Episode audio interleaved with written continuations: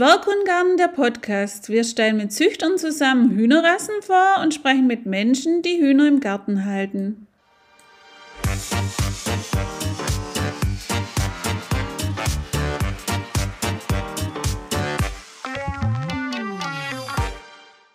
Hallo und herzlich willkommen zum Podcast von Zwerghundgarten. Heute sind wir in Bayern bei der Züchterin Carola Sendmeier in Königsmoos. Hallo Carola. Hello. Ja, und heute geht es um Barzwerge und zwar genau um die Antwerpener Barzwerge und um die Ückeler Barzwerge. Und äh, Carola züchtet diese schon sehr lange und ihr seid ja eine richtige Züchterfamilie. Vielleicht stellst dich mal ein bisschen vor, Carola. Ähm, also ich bin die Carola Zentmeier und wir züchten schon sehr lange Antwerpener Barzwerge. Das machen wir jetzt schon fast 20 Jahre. Ich habe damals als Kind angefangen. Ich hatte schon früher oder ja, ganz, ganz früh viel Kontakt mit Hühnern bei meinem Opa weil der Bantam in Orangenhalsig gehabt hat und das, da war ich als Kind schon fasziniert davon. Dann haben wir einen Versuch gestartet mit Katzen, die waren leider wegen der Hauptstraße dann alle Pfannkuchen irgendwann und dann hat es geheißen, ja Kinder, sucht sich ein Viech aus das wo nicht auf die Straßen auslaufen kann. Und dann waren wir auf einer Geflügelausstellung und da habe ich die Barzwerge gesehen und habe gesagt, so Papa, die mag ich haben. also klare Ansage. Dann sind wir zu unserem Ortsvereinsvorsitzenden, der auch übrigens heute noch der Vorsitzende ist von unserem Verein, zum Heiner Brand gefahren.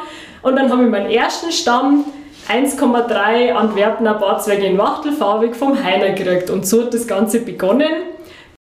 Okay, und wie ging es dann weiter? Und dann ein Jahr später hat mein Papa sich dann auch Henna geholt und zwar ein Werbner Barzwerg in Goldporzellanfarbig. So hat sich das dann erstmal entwickelt, die ersten paar Jahre. Dann hat der Papa irgendwann gesagt, ja, er braucht jetzt Isabel porzellanfarbige Antwerpen, dann haben wir die noch gekriegt. Dann haben wir schwarz-weiß gescheckte dazu, die waren ursprünglich für Goldporzellan zum Eingreizen gedacht, haben sie dann verselbstständigt, dann haben wir die auch noch gehabt. Dann ist weitergegangen, ja, hat sie langsam entwickelt, dass ich irgendwann auch noch eine weitere Farbe wollte. Dann habe ich die silberschwarz gesäumten Antwerpner Barzwerge vier Jahre lang gezüchtet. Die waren dann nicht ganz so mein Fall. Dann hat mich ein anderer Züchterkollege drauf gedacht, dass ich jetzt für die seltenen belgischen Barzwerge doch nach so vielen Jahren Zuchterfahrung auch mal was machen könnte. Und da nehme ich mal an, hast du dich nicht lange bitten lassen und hast da auch was unternommen, oder wie war das? Ähm, ja, dann habe ich die Ökeler Barzwerge in Wachtelfarbe gekriegt. Die haben sich dann sowas von einmal frei in den Rest von meiner Henna integriert, dass ich gesagt habe, ja, jetzt mag ich nur noch die und das silber-schwarz gesäumt habe ich dann wieder abgegeben. Und dann hat sie weiterentwickelt, dass aus meine Antwerpener Wachtelfarbig durch Einkreuzung von Barzwergen aus anderen Ländern haben sie dann spontan die perlgrau-wachtelfarbigen Antwerpener Barzwerge hervorgetan, da die genetisch verdeckt mit einer Henne bei mir quasi Einzug gehalten haben und das zieht sich jetzt durch meine ganze Linie durch. Also wie gesagt, möchte ich auch gerne diese weiterverfolgen und züchten und auch zur Anerkennung bringen in Deutschland, weil diese Farbe ist in Deutschland noch bei keiner einzigen Rasse offiziell anerkannt. Okay, das sind jetzt ja schon jede Menge Farben, aber du hast ja noch weiter gemacht, also es kamen noch weitere Farben dazu. Und dann haben wir noch ein bisschen experimentiert mit, wir kreuzen Goldporzellan und Isabellporzellan. Sehe da, nach ein paar Generationen war das erste, naja, halbscharig 0815 Zitronenporzellan am Start.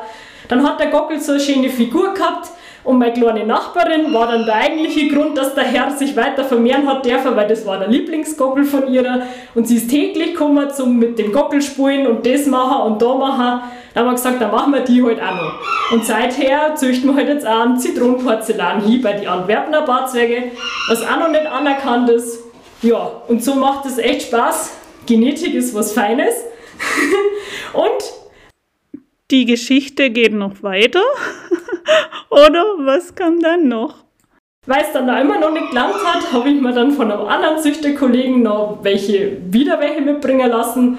In blau-silber-wachtelfarbig ist auch nicht anerkannt in Deutschland. haben wir jetzt noch Ökeler Barzwerge. Da habe ich am Anfang einen Everberger Barzwerg Hahn gehabt und eine Ökeler Henne.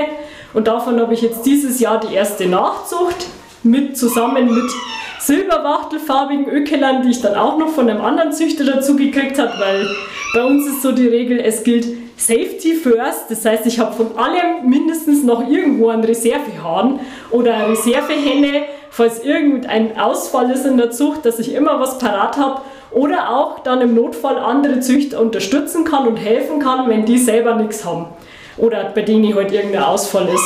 Also von dem her, wir haben quasi immer irgendwas noch wo rumlaufen und es macht echt Spaß, so viele verschiedene Farben und Varianten zum Züchten und das Ganze auch selber zum Erforschen und sich mit der Genetik der Farben halt zu beschäftigen. Mhm.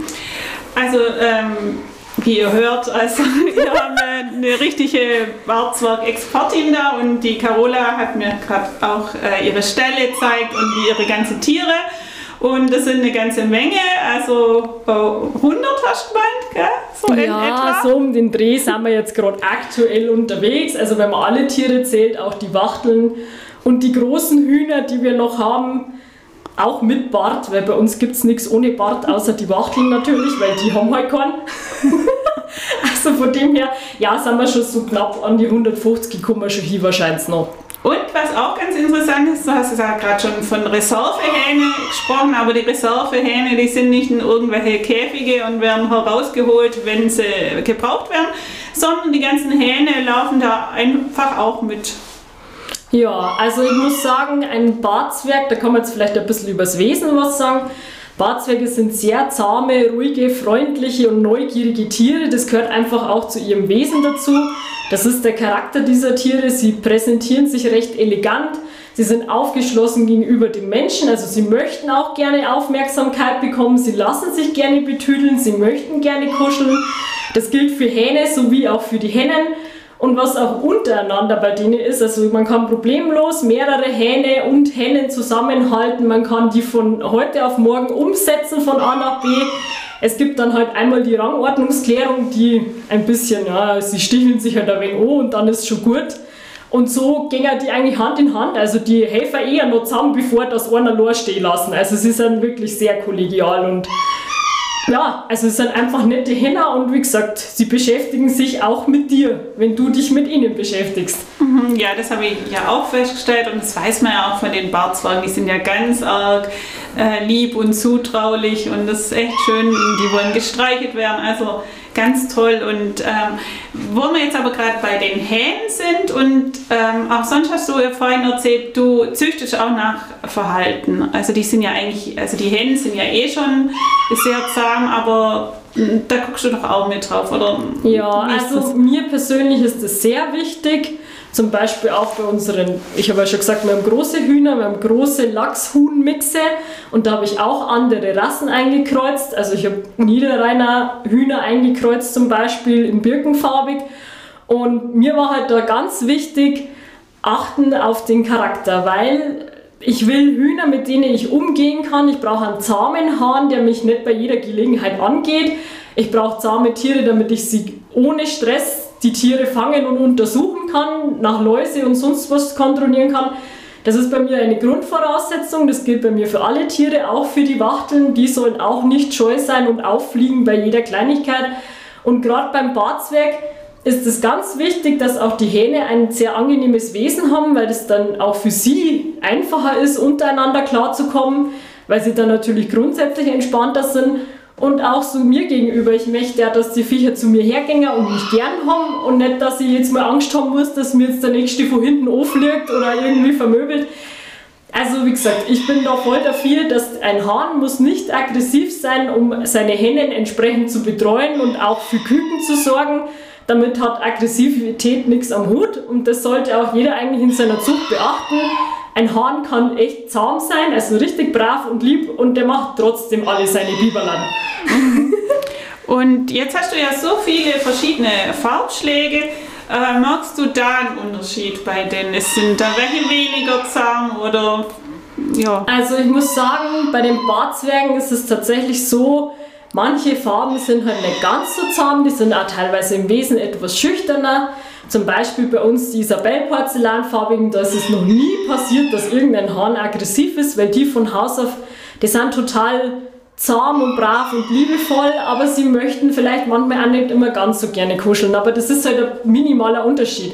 Natürlich ist bei uns auch, weil wir so viele haben, da kann ich nicht jeden Tag, also müsste man irgendwann ein Personal einstellen, das nur zum Streicheln kommt täglich, damit ich die alle betüdeln kann. Und natürlich, da ich ja hauptsächlich also die Wachtelfarbigen züchte und auch die verschiedenen Varianten von der Wachtelfarbe und mein Vater quasi dann die anderen hat, ähm, also Goldporzellan, Isabell, Zitronenporzellan und die gescheckten. Ja, es ist halt mit der Beschäftigung einfach, weil wenn ich mich da tagtäglich hinhocke, ich fange bei den Küken schon an, wenn die ganz klar sind, in den ersten drei Tagen lerne ich schon, dass bei mir hergehen können, dass ich meine Hand reinhocke, dass man auf den Arm fliegen dürfen. Und das wissen die dann auch und das genießen die auch sehr. Und spätestens, wenn wir es dann vom Kükenheim umziehen in den großen Stall, dann hupfen die mir auf den Schoß und ich hocke täglich, wenn ich Homeoffice machen kann, hocke ich daheim in der Mittagspause da draußen und dann hupfen mir die alle auf den Schoß und die schmusen und schlafen dann da und die kuscheln alle mit mir und das macht natürlich viel aus, wie sie sich dann im Erwachsenen heute auch verhalten. Und natürlich, wenn jetzt jemand kommt und welche abholt und dann zum Beispiel von unsere dann 200 Hähner nur drei abkriegt, dann sind natürlich die drei innerhalb von zwei Wochen auch höchst zahm wie alle anderen, weil sie dann einen ganz anderen Ansprechpartner haben und das auch schnell lernen, wer ist jetzt die Person, der es vertrauen können und wo gehen sie mit und wo kriegen sie Futter und wer tut es besonders lieb haben, so quasi. Und das genießen sie dann auch. Also da ist ein Batzwerg eigentlich sehr intelligent und sehr schlau und merkt sehr schnell, wo er denn daheim ist und wer. Ich sag immer, es ist so, nicht nur der Mensch beobachtet seine Tiere, sondern auch die Tiere beobachten den Menschen. Und wenn die natürlich merken, ah ja, den mag ich jetzt besonders gern, weil der kommt jeden Tag zu mir und streichelt mich, dann ist halt das wie so ein Lieblingsmensch für die. Und das gibt es auch zum Beispiel bei meinen großen Hühnern. Da haben wir auch mal eine gehabt, da war ich erst die Lieblingsperson und irgendwann hat das dann umgeschwenkt, weil ich dann immer nicht so viel Zeit gehabt zum Streicheln.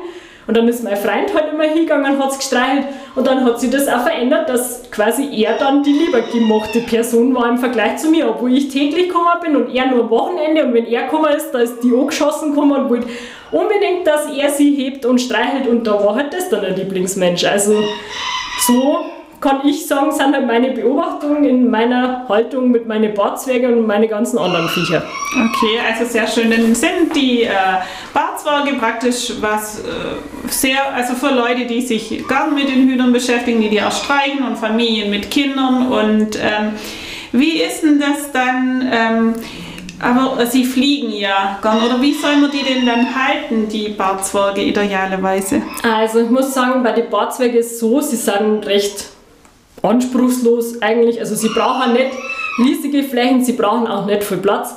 Sie sind zufrieden mit einem kleinen Hennauhäusl quasi und dann einen Auslauf, am besten Foliere, entweder überdacht oder zumindest übernetzt, dass kein Vogel oder was anderes Raubtiermäßiges rein kann. Natürlich, für einen Vogel ist sowas eine Brotzeit. Der fliegt da vorbei und sieht den Barzeiger und denkt so, ja, die nächste Brotzeit hockt da drunten und wenn er einmal einen erwischt hat, dann kommt er jeden Tag. Also man muss sich da schon den ein bisschen annehmen und die auch ein bisschen einmachen. Ich meine, wir haben eine voll überdachte Zuchtanlage mit Außengehege, wo überdacht ist. Auch aus dem Grunde, dass man es während Vogelgrippe auch rauslassen kann, wenn da wieder irgendwelche Einschränkungen sind. Und ja, Fliegen können sehr, sehr ausgezeichnet. Auch die Ökeler Barzwerge können das sehr gut, obwohl sie Federfüße haben. Ich sage immer, die Barzwerge sind die Akrobaten der Lüfte, denn sie können echt sehr gut fliegen. Also da fällt sie wirklich überhaupt nichts.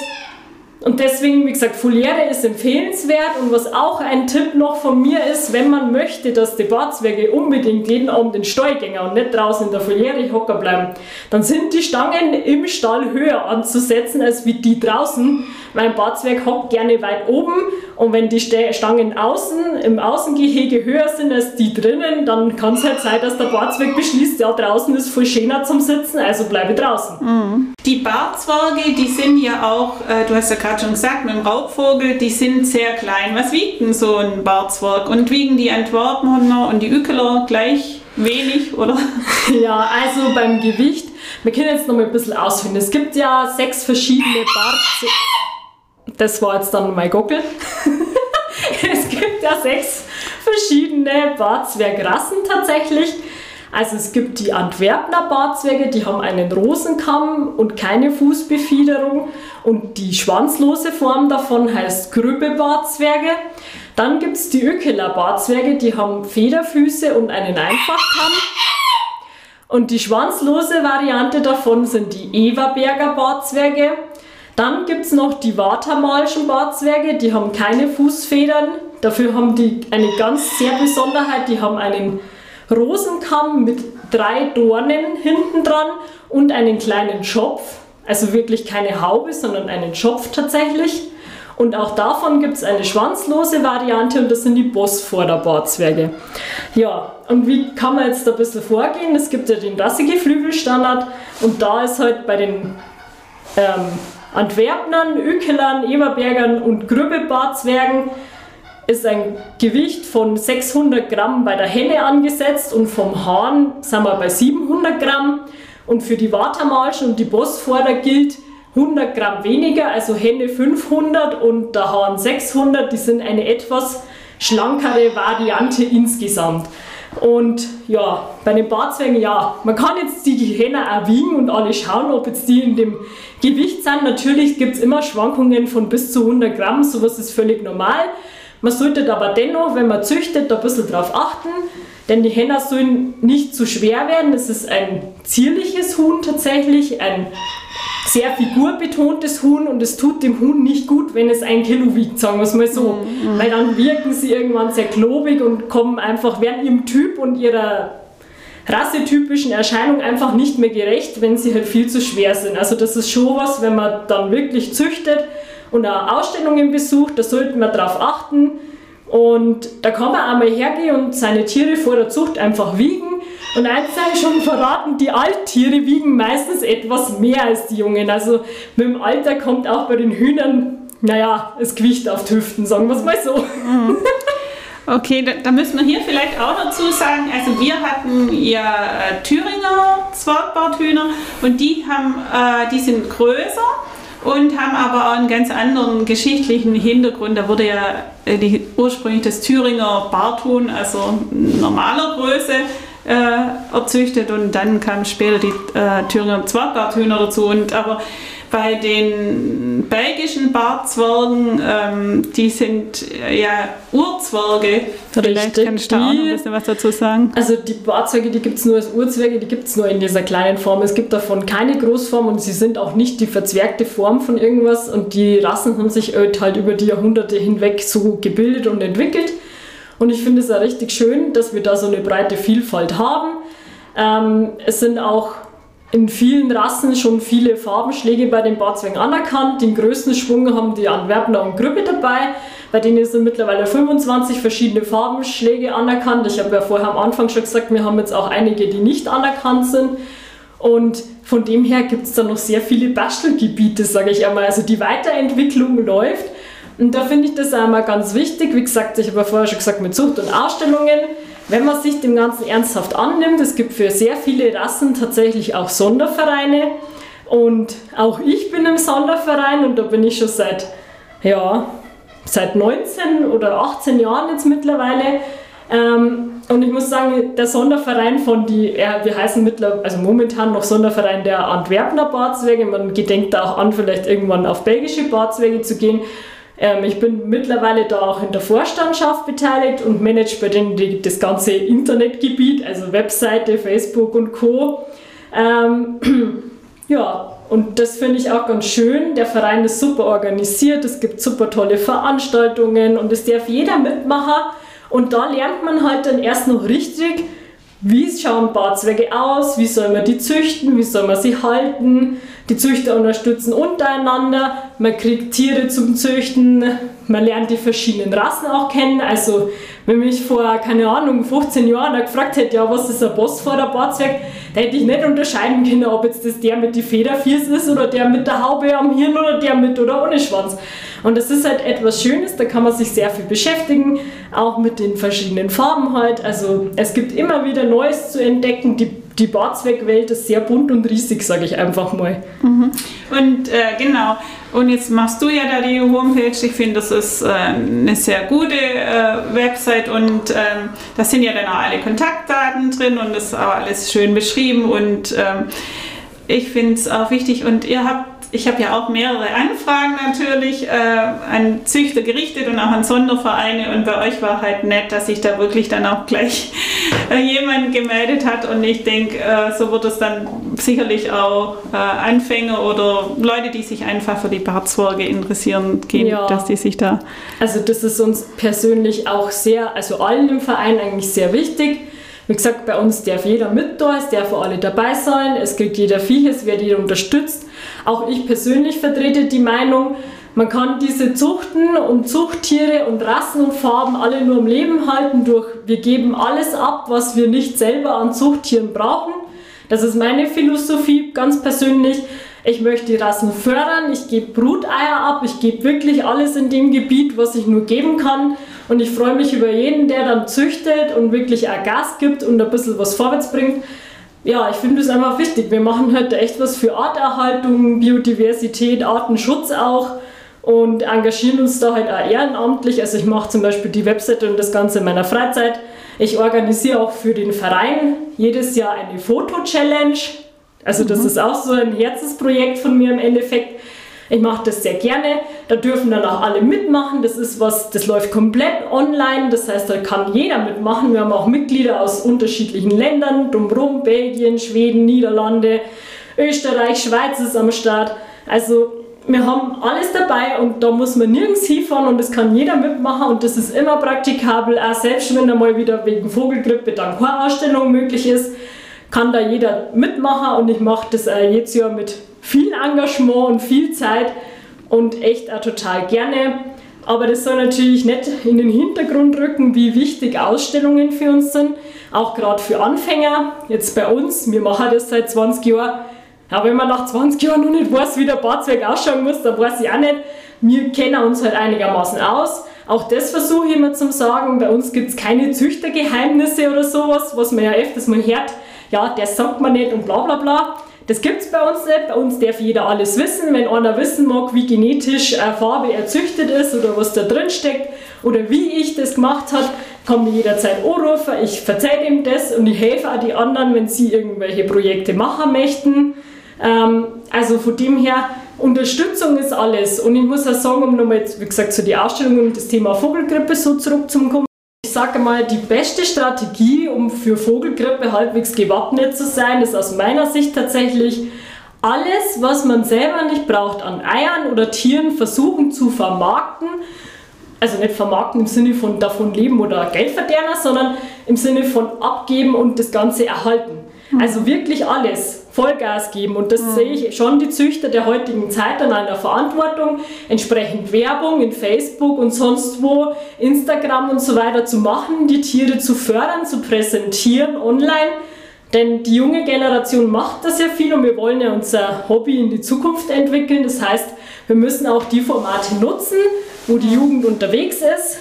Und ich sage mal, wenn der schlimmste Fall eintritt, dann habe ich lieber meine Zucht drei- bis vierfach in irgendwelche andere Länder oder in irgendwelche andere Zuchten innerhalb von Deutschland ausgelagert, dass ich im allergrößten Notfall vielleicht darauf setzen kann, dass ich aus meiner eigenen Linie, die mir hoch und heilig ist, wieder irgendwas zurückkriege. Und mhm. deswegen, ich kann nur alle Züchter sagen, setzt euch dafür ein, eure Tiere zu verbreiten und ähm, an andere Leute, die interessiert sind, was Gescheites abzugeben, mhm. wo man echt züchten kann und echt Erfolge hat dann. Mhm.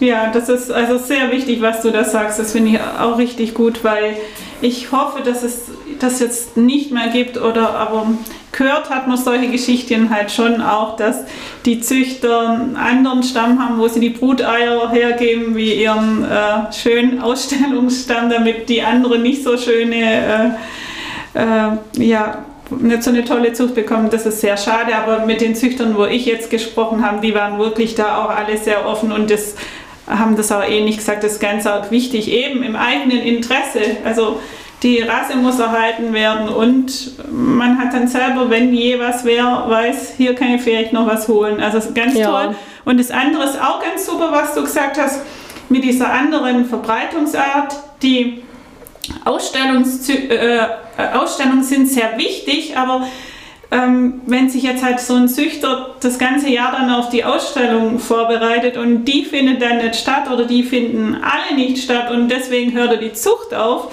das wäre natürlich dann sehr traurig. Also da muss man heutzutage einfach ein bisschen flexibel sein und sagen, komm, dann verbreiten wir es halt anderweitig und zeigen unsere schönen Tiere. Also. Ja, also ich muss sagen, das Thema Ausstellung, wie gesagt, ich habe ja schon gesagt, das ist für Anfänger ganz wichtig. Natürlich man muss irgendwo mal die Möglichkeit haben, live seine Tiere mit anderen zu vergleichen, weil da lernt man einfach nach wie vor am meisten.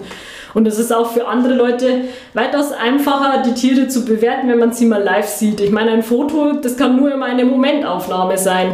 Und auch da muss man sich, also mit der Fotografie von Tieren muss man sich sehr viel beschäftigen, wie man die richtig hinstellt, wie sie sich präsentieren, wie sie es auf jeden Fall nicht tun werden, findet man auch schnell raus. Also ich habe mich da ja auch schon länger beschäftigt und fotografiere meine Tiere ja auch oft und stelle das dann online oder mache Bilder für unsere Webseite, für einen Sonderverein. Und wie gesagt, also Ausstellungen sind nach wie vor sehr wichtig, aber wenn es halt wegen Vogelgrippe oder so nicht möglich ist, dann hätten wir jetzt zumindest bei uns im Verein nach wie vor dann halt noch ein Online-Format, wo auch wirklich alle mitmachen können. Und das finde ich halt auch sehr wichtig in der heutigen Zeit und das ist auch ansprechend für junge Leute. Und auch dadurch sind bei uns schon welche zum Verein beigetreten, weil sie gesagt haben, ja, sie möchten da gerne mit sein. Mhm. Und das haben mir halt gesagt, die Mitgliedschaft ist halt eine Voraussetzung, dass ich dann bei den Vereinsaktivitäten mitmachen darf. Und wir haben auch zum Beispiel noch weitere Angebote. Also wir haben auch eine, die kümmert sich sehr fürsorglich, dass wir zweimal im Jahr ein wunderschönes Heft rausbringen. Das gibt es dann in Druckform oder Online-Format. Und also wie gesagt, ich bin nach wie vor begeistert von unserem Verein. Ich bin da gern dabei und man kommt zum Beispiel bei den Sommertagungen, die es jedes Jahr gibt, in ganz Deutschland umeinander. Also ich habe schon Ecken von ganz Deutschland gesehen, da wo ich meinen Lebtag noch nie hingefahren wäre. Also wäre ich nicht einmal im Kleinsten auf die Idee gekommen, da hinzufahren. Aber es ist echt so, die Mitglieder, die organisieren dann da die Sommertagung für alle zusammen und zeigen uns wirklich die schönsten Sachen von ihrer ganzen Heimat und sind richtig stolz darauf, wenn alle zum Besuchen kommen und sich das anschauen. Natürlich macht man da noch ein bisschen sowas wie Jahreshauptversammlung und so Sachen, aber es ist echt der Fokus auf die Gemeinschaft und über Barzwecke sich unterhalten. Und es ist einfach, wie gesagt, also es ist ein sehr familiäres Verein, Vereinsverhältnis eigentlich so zwischen allen. Alle halten zusammen und ja, richtig schön eigentlich. Also ich finde es ganz besonders. Ja, wenn jetzt tatsächlich die Leute total begeistert sind, was ja bei den Barzwang jetzt nicht so schwer fällt, und sagen, okay, super und toller Sonderverein, da möchten wir auch mitmachen. Ähm, was haben Sie denn dann für Herausforderungen bei der Zucht? Ja, also ich muss sagen, die Herausforderungen bei der Barzweckzucht sind tatsächlich die Figur einfach. Also das Hauptrassemerkmal der Bartzwerge ist einfach ihr Typ, wie sie in ihrer Erscheinung sind. Sie sind sehr figurbetonte Tiere, sie haben halt ihren rassetypischen Bart, das haben alle sechs Barzwergrassen quasi. Und der Typ, ja, die Figur. Also es sind halt einfach zwei Drittel sind vor den Läufen, also vor den Beinen ist zwei Drittel des Körpervolumens und ein Drittel befindet sich dahinter. Sie haben eine sehr aufgerichtete, nach vorne gewölbte Brust und die, die Varianten mit Schwanz natürlich einen aufgerichteten Schwanz. Bei den Hennen soll der Schwanz nicht allzu stark fächern, also eher etwas zusammen und nicht ganz so weit auseinander wie beim Hahn. Und die Flügel sollen sehr weit nach unten hängen beim Hahn, fast senkrecht getragen nach unten und bei der Henne sind sie leicht etwas mehr angezogen, sodass man vielleicht noch ein bisschen Bein sieht. Die Federn sollen aber auch nicht zu lang oder zu weit nach unten stehen, sodass sie am Boden schleifen. Also es ist alles so, dass es noch quasi rassestandardgerecht und artgerecht ist, dass die Tiere auch keine Probleme haben. Man sollte auch immer darauf achten, dass man die Barzwerge so züchtet, dass sie keine Probleme mit ihrem Sichtfeld haben. Also auch da immer darauf achten, dass der Bart nicht zu allüppig wird und überall hinsteht ins Auge. Das sollte nicht der Fall sein tatsächlich. Und ja, bei den schwanzlosen Varianten tut man sich halt etwas leichter, weil da muss man zumindest die Punkte, was das Schwanzgefieder betrifft, mit es soll nach oben gerichtet sein und die Schwanzfedern bei die Sicheln bei den Händen sollen halt quasi spitz zulaufen und so weiter. Mit sowas muss man sich dann nicht beschäftigen, aber dafür muss man halt bei den Schwanzlosen, naja, wenn man viel Nachwuchs will, brauchen die Hühner eine Zuchtfrisur. Und ich habe damit auch schon Erfahrungen gesammelt. Ich sage immer so, zum Beispiel, man kann ja problemlos Antwerpner und Krüppelbarzwerge äh, verpaaren oder zum Beispiel die Everberger und die Ökener. Das ist ja quasi die schwanzlose Variante mit den Schwanz. Und die Schwanzlosen, wie gesagt, die brauchen halt eine Zuchtfrisur. Man muss dann auch mit der Schere hinten ausschneiden um den After herum, damit der Hahn quasi hinkommt. Oder man frisiert sie wie ich mit so durchsichtigen Haargummis. Dann binde ich einfach das Gefieder, was hinten quasi über den After hinunterhängt, zusammen und nach oben, damit dann der Hahn auch richtig zur Sache kommt und da entsprechend dann die Küken entstehen. Also das sind halt so die Besonderheiten, die man besonders bei den Schwanzlosen beachten muss. Ansonsten ist in der Zucht halt zu beachten, dass die Tiere ungezieferfrei sind. Das ist ganz, ganz wichtig, denn ein Hahn, der wo viele Läuse hat, wird nicht befruchten. Das ist einfach so.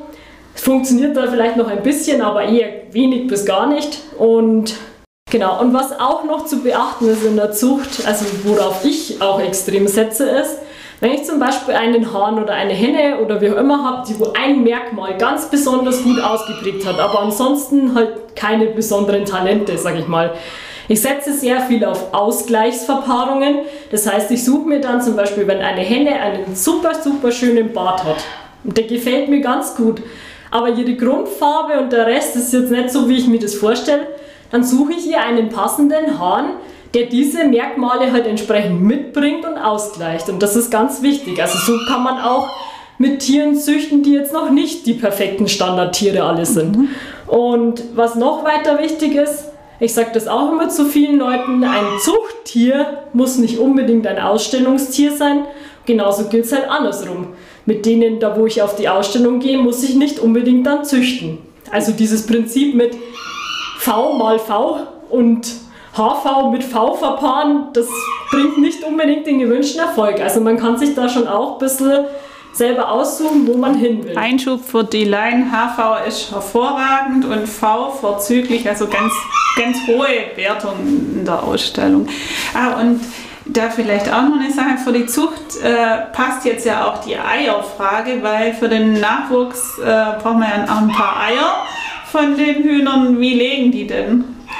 Ja, also mit der Legerei, da kann ich noch sagen, das ist auch ein bisschen unterschiedlich bei den Barzwergen, sogar zwischen den einzelnen Farbenschlägen und natürlich auch zwischen den einzelnen Zuchten. Man muss in der Zucht tatsächlich da ein bisschen auch darauf achten, dass man nicht nur die ganz schönen alle behält, sondern tatsächlich auch die, die viele Eier legen. Mhm. Denn man kommt sonst in die Gefahr, dass man irgendwann nur noch welche hat, die nicht so viele Eier mhm. legen. Und man sagt dann, ein Barzwerg schafft im Jahr 90 Eier. Das ist so der Grundwert, der angegeben ist. Ich würde behaupten, es gibt manche, die schaffen weitaus mehr oder auch manche, die weniger schaffen. Und wenn man seine Barzwerge richtig ans Legen kriegen will, dann ist natürlich auch die Fütterung und die Belichtung ein wichtiger Punkt. Mhm. Also wer seine Barzwerge quasi frühzeitig dazu bewegen will, dass sie richtig Eier legen, der muss natürlich seinen Stall entsprechend beleuchten. Dass man ungefähr zwölf Stunden Tageslicht hat, dann fangen sie auch bei Zeiten an. Bei manchen dauert es eine Woche, bei anderen zwei bis drei, bis sie dann soweit angeregt sind, dass sie auch anfangen zu legen. Und ja, das ist so ein bisschen unterschiedlich zwischen den Farben oder Rassen teilweise auch. Und ja, die Junghennen sind meistens ein bisschen zeitiger dran. Althennen brauchen manchmal ein bisschen länger, bis sie dann anfangen. Aber Barzwerge legen auch bis ins hohe Alter. Also ich hatte schon eine Henne, die war acht Jahre alt und die hat immer noch Eier gelegt. Und ja, meine älteste Henne war tatsächlich elfeinhalb Jahre alt. Also die okay. war sehr alt. Sie können richtig alt werden. Und ja, um nochmal ein bisschen auf das Thema Fütterung einzugehen, man sollte seine Barzwerge im Winter tatsächlich ziemlich sparsam füttern, also immer rausfressen lassen, viel Hafer, nicht so viel gehaltvolles Futter, lieber ein bisschen auf Vitamine in Form von gelbe Rüben und so weiter setzen. Also dann hobeln am besten, damit sie es besser fressen können und ja, das hilft dann ziemlich gut, dass man der, im Frühjahr dann auch, wenn man das Futter, umstellt, dann wieder auf gehaltvoll mit zusammen mit dem Licht, dass sie dann auch dann entsprechend legen und man die ersten Eier zum Brüten sammeln kann. Mhm. Und so von der Eiergröße her kann man sagen, die Eier sind in etwa halb so groß wie ein normales Hühnerei vom Supermarkt. Das Brutei-Mindestgewicht liegt bei 28 Gramm. Ich sag mal ja, wir brüten auch mit kleineren oder größeren. Ähm, es ist die, die Junghennen legen halt meistens etwas kleinere Eier und die Althennen dann schon größere. Und es liegt wahrscheinlich in so einer Range von 25 bis 35 Gramm. Irgendwo in dem mhm. Bereich werden die Hühner die Eier legen. Und das hat auch ein bisschen mit dem Körpervolumen selber zu tun. Ich meine, manche Hennen wiegen zum Beispiel nur 500 Gramm, da sind die Eier halt dann nicht so riesig, aber dennoch erstaunlich groß, dass so ein kleines Huhn tatsächlich auch so große, schwere Eier legen kann. Mhm. Und wann beginnen denn die Junghennen äh, zu legen? Also ich habe es gerade schon gesagt, man kann das gut mit Licht steuern. Okay. Manche Züchter gibt es tatsächlich, die fangen auch im Februar schon an. Mir persönlich ist das viel zu früh, weil ich da noch nicht die Gegebenheiten der Natur habe im Punkt Wärme und Sonnenlicht. Also ich, wir fangen halt meistens im März dann an, sie richtig hochzufahren und ihnen Licht zu geben. Also ich habe jetzt gemeint, also eine junge Henne, wann beginnt die das erste Mal zu legen? Ach so, zum ersten Mal. Ja, also bei den, das erste Ei gibt es tatsächlich bei manchen schon nach fünf bis sechs Monaten. Ah, okay. Ich sag mal, mit fünf bis sechs Monaten ist sein Barzwerg eigentlich ausgewachsen. Ähm, und das ist dann bei uns so, wir brüten im März, April die Jungtiere quasi und manchmal auch noch im Mai, auch späte Jungtiere quasi. Geht auch noch später, wie gesagt, nach fünf bis sechs Monaten ist der Barzwerg ja ausgewachsen. Ähm, und da legen die ersten dann teilweise im September, aber halt noch eher kleinere hm, Eier. Also das mit der Eigröße kommt dann so nach und nach. Ich habe jetzt nur gedacht, wenn jetzt die äh, Leute Frischhühner holen, dann warten die ja immer aufs erste Ei. Ja, da war das vielleicht eine spannende Frage. Gut, und dann passt vielleicht hier an dieser Stelle auch äh, mit den Küken. Wie sieht es aus mit Befruchtung, mit Schlupf und Kükenaufzucht? Ja, also ich muss sagen, wie gesagt, man sollte auch die Elterntiere quasi gut füttern, was natürlich dann begünstigt, dass im Ei die richtigen Nährstoffe schon vorhanden sind, dass sich ein Küken auch entwickeln kann. Natürlich sollte man auch schauen, dass die Elterntiere gesund sind dass sie entsprechend untergebracht sind, dass sie sich wohlfühlen und natürlich auch dann muss man seine Herren der Schöpfung mal ein bisschen beobachten, ob sie denn ihre Arbeit verrichten oder nicht. Und bei uns kommt es dann meistens so bei der ersten Brut auf, welche Herren denn sehr aktiv sind und welche nicht. Also es gibt immer wieder mal, dass man mal einen Bleitegeier dabei hat, der irgendwie Luftpumpen ist und gar nichts zusammenbringt. Das ist ganz normal. Das kann sich dann manchmal bis zur zweiten Runde noch geben. Haben wir auch schon gehabt, dass die erste Runde halt das noch nicht funktioniert hat. Es sind halt einfach auch Tiere und Mei, wenn sie sich halt heute noch nicht mögen, dann hast halt du kein Küken nicht davon. Also das kann auch immer passieren. Die gewählten Kombinationen funktionieren auch manchmal nicht so, weil halt die Tiere das nicht so unbedingt wollen. Aber so im Grundsatz läuft es eigentlich. Ähm, es sind Stämme möglich von 1,1 bis, keine Ahnung, kannst auch drei Hähne mit zehn Hennen laufen lassen. Also wie gesagt, die Barzwecke sind da recht stressfrei. Die befruchten dennoch dann sehr gut, auch wenn mehrere Hähne dabei sind. Das funktioniert einmal frei. Und ja, je wärmer es wird im Jahr, also wenn man gegen März und April und Mai dann kommt, wenn auch die Umwelt dann entsprechend da ist, dass die Tiere quasi auch selber dann in Brutstimmung kommen können oder manche tun es, manche nicht. Ist auch wieder ein bisschen farbschlagabhängig ähm, dann geht es halt auch richtig los, dass sie hochproduktiv sind und man bis zu 100% auch bei der Befruchtung und beim Schlupf erreichen kann. Mhm. Davor, mal, wenn man früh anfängt, ist es manchmal bei 70% nur, dass dann halt auch die Schlupfrate noch nicht ganz so gut.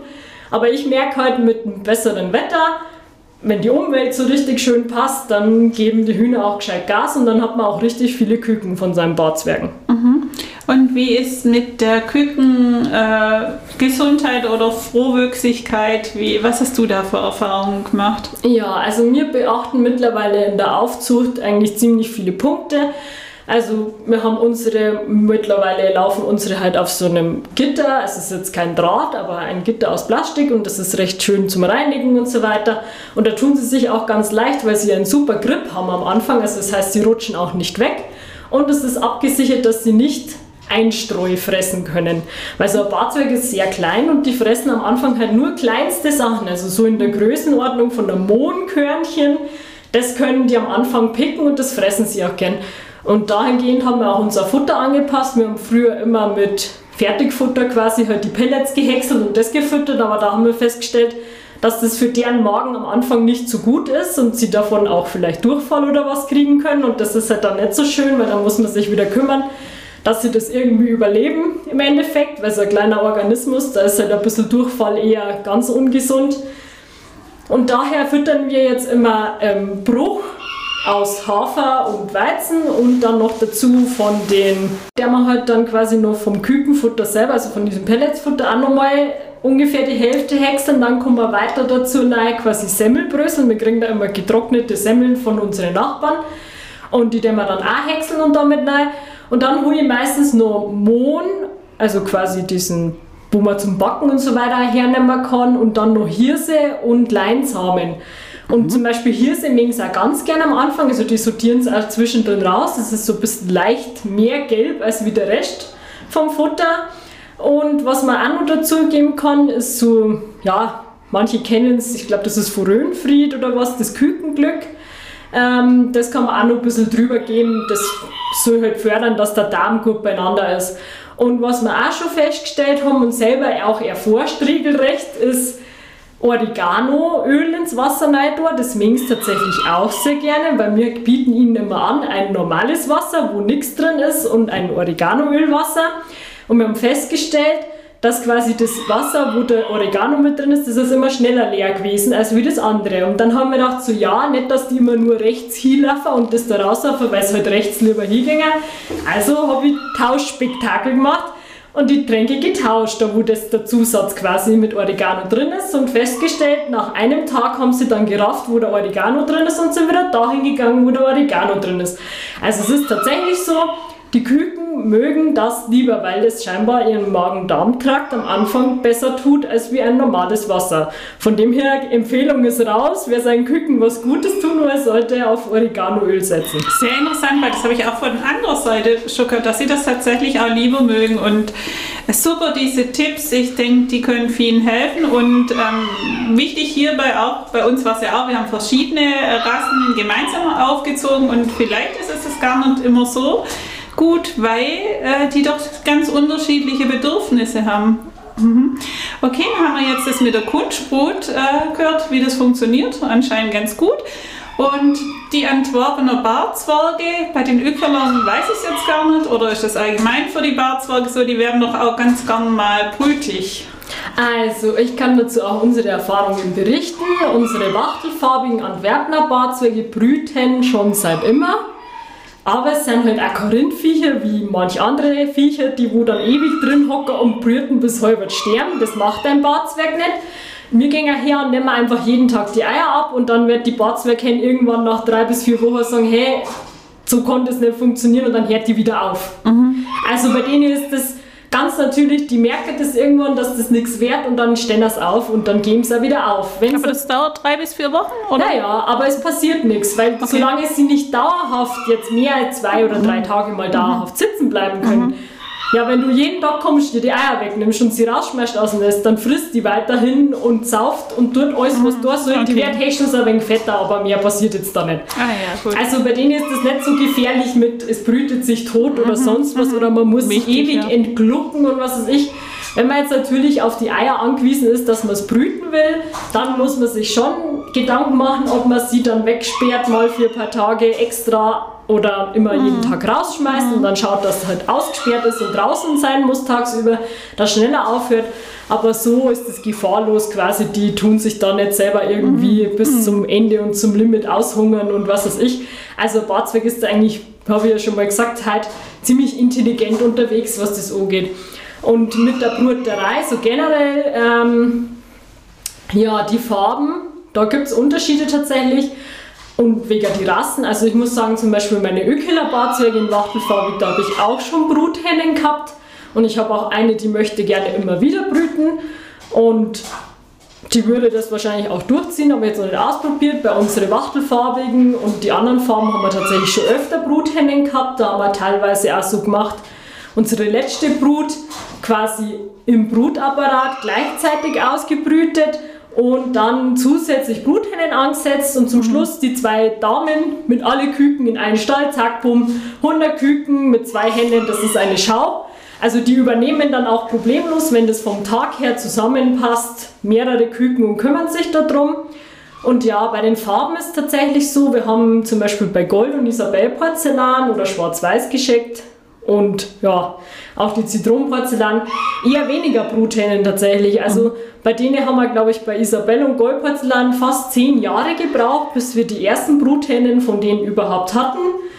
Weil da wurde vielleicht auch groß vermehrt, früher mit Kunstbrut und dann wird, kennen die das halt nicht mehr so wirklich. Oder auch da, wo sie herkommen oder wo die Farbe halt hergeholt wurde, um sie auf die Barzweige aufzuzüchten. Wenn da die Vergangenheit eher mehr der Kunstbrut gehört hat, vermute ich halt, dass sie dann eher nicht so zum Naturbrutschlag gehören, die wo das auch ausüben. Also mhm. so sind halt die Feststellungen jetzt in unserer Haltung. Und es war auch immer so, diese Hennen, die dann von den Farben überhaupt brütig wurden, das waren auch meistens Küken, die ich bei irgendwelchen wachtelfarbigen als kleine Küken quasi da dabei hatte. Mhm. Und da haben sie das halt auch wahrscheinlich ein bisschen her oder wussten dann instinktiv besser, dass sie das auch tun können.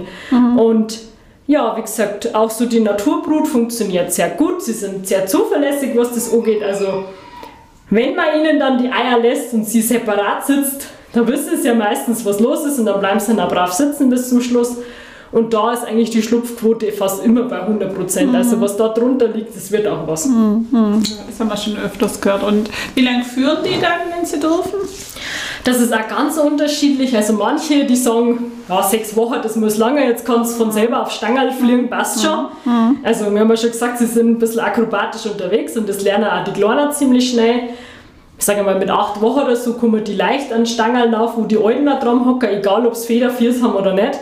Und da gibt es halt auch manche Hennen, die sagen dann nach sechs, acht Wochen so, ja, ist Schluss, jetzt langt schon wieder. Und dann gibt es auch andere, die länger führen wollen. Und man merkt es dann eigentlich, ab dem Tag, wo die Henna wieder normal singt und nicht mehr gluckst, hat sie keinen Bock mehr und dann kann man sie raus tun. Also dann ist es vorbei. Mhm. Dann mag die nicht mehr. Dann hat sie sich ja meistens vor dir schon hin, so nach dem Motto, jetzt mhm. gibt mir endlich wieder einen Gockel, ich bin wieder bereit, jetzt mache ich was anderes da. Also auch da weiß man genau, wann es vorbei ist und kann dann nicht, als wenn man es halt daheim hat, entsprechend die dann wieder rausnehmen. Ja, so eine Naturbrot ist ja immer eine ganz schöne Sache und ich denke, das ist auch richtig schön, wenn man Kinder hat und das mal anzugucken und äh, das zu sehen. Und auch ohne Kinder ist es schön, das zu beobachten. Aber ähm, dann sollte man doch vielleicht auch noch auf die Hähne zu sprechen kommen. Da bei jedem Schlupf sind ja normalerweise mindestens 50% Hähne dabei und bei euch sind äh, ja wohl dann sehr viele Hähne dabei. Ihr habt ja sehr viel Nachwuchs. Ach, Genau, übrigens, vielleicht muss man das mal kurz noch dazwischen fragen. Wie viel Nachwuchs habt ihr denn so im Jahr? Weißt du das? Oha, Wie viel Küken zieht ihr denn?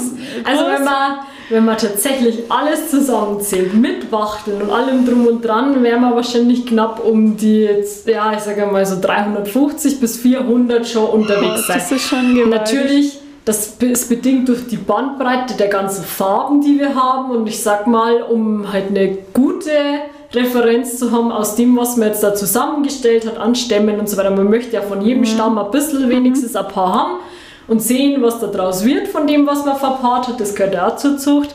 Ähm, muss man schon, sage ich mal, pro Farbe oder Variante sollte man zwischen 30 bis 50 Küken ungefähr haben, dass man halt eine mhm. gute Auswahl hat für die nächsten Zuchttiere. Mhm. Und natürlich muss einem auch bewusst sein, wie du schon gesagt hast, 50% können Hähne sein und sind es sehr wahrscheinlich auch.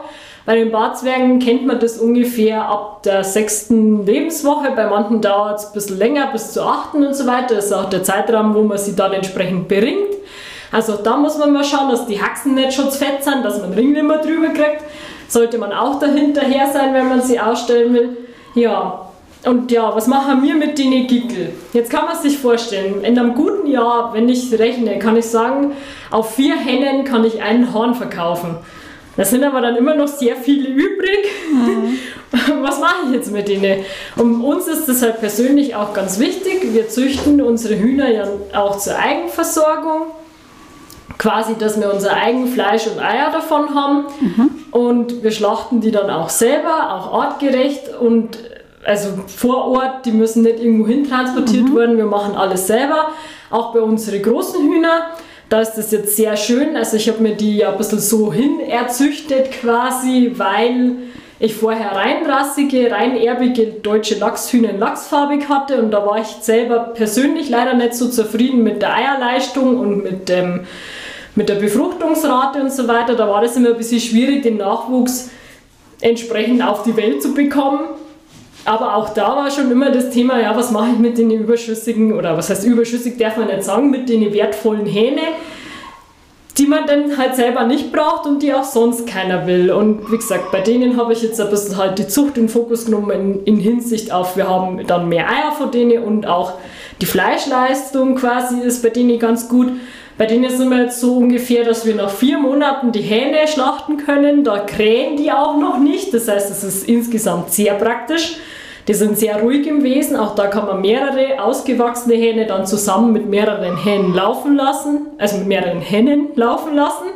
Ähm, und ja, wenn wir die schlachten mit vier Monaten, wie gesagt, die krähen da noch nicht. Also man hat auch da noch keinen Ärger mit den Nachbarn oder sonst was und hat aber schon einen Braten von eineinhalb bis zwei Kilo in der Pfanne. Also von dem her, die rentieren sich richtig. Jetzt kann man natürlich sagen, ja, mein Barzwerg, der hat ja nur 700 Gramm und dann gibt es auch manche, die sagen, das rentiert sich ja nicht wirklich und so weiter. Aber dennoch, wir haben auch Wachteln und auch da waren dann alle Hähne, die halt keiner braucht oder die keiner haben möchte, in die Pfanne. Und die schlachten wir auch alle selber. Und ja, ich muss sagen, das Fleisch schmeckt einfach top. Also es ist ganz anders vom Geschmack her als irgendwas im Supermarkt. Es ist von der Qualität was ganz was anderes. Man ist viel schneller satt, man braucht viel weniger davon und man fühlt sich auch ganz anders und viel besser, wenn man das gegessen hat im Vergleich zu irgendeinem so Händel, was da in der 48 Tag quasi dann in der Pfanne liegt. Ähm, und das finde ich halt total schön. Das ist, für mich ist das ganz wichtig, dass da kein Hahn irgendwie verschwendet wird und ähm, auch den Hähnen und allen anderen Hennen und Tieren, die bei uns rumlaufen, halt gerecht zu werden. Denn ich kann nicht hergehen und 50 Hähne mit 5 Hennen rumlaufen lassen, weil dann ist ja klar, dass irgendwann die Hennen restlos massakriert sind oder die Tiere sich gegenseitig angehen. Und ich sehe das auch in der Verantwortung von den Menschen oder Personen, die sich Hühner halten und auch selber brüten und züchten. Das ist deine Verantwortung, deine ganz eigene da Entscheidungen zu treffen und dich darum zu kümmern, dass es deinen Tieren immer gut geht. Und da gehört auch dazu, regelmäßig auszusortieren und entsprechend sich den Hähnen dann halt anzunehmen. Mhm.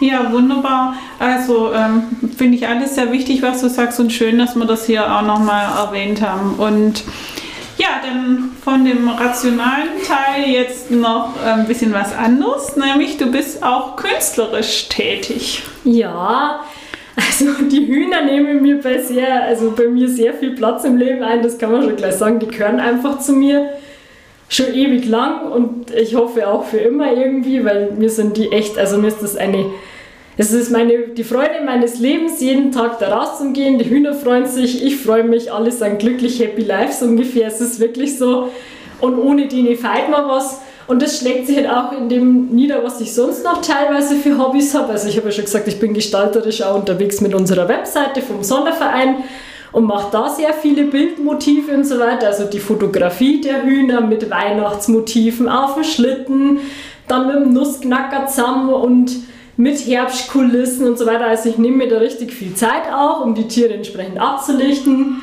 Und dann verliest das Ganze auch noch ein. Ich bin ein bisschen, naja, sagen wir mal, Weihnachten verrückt.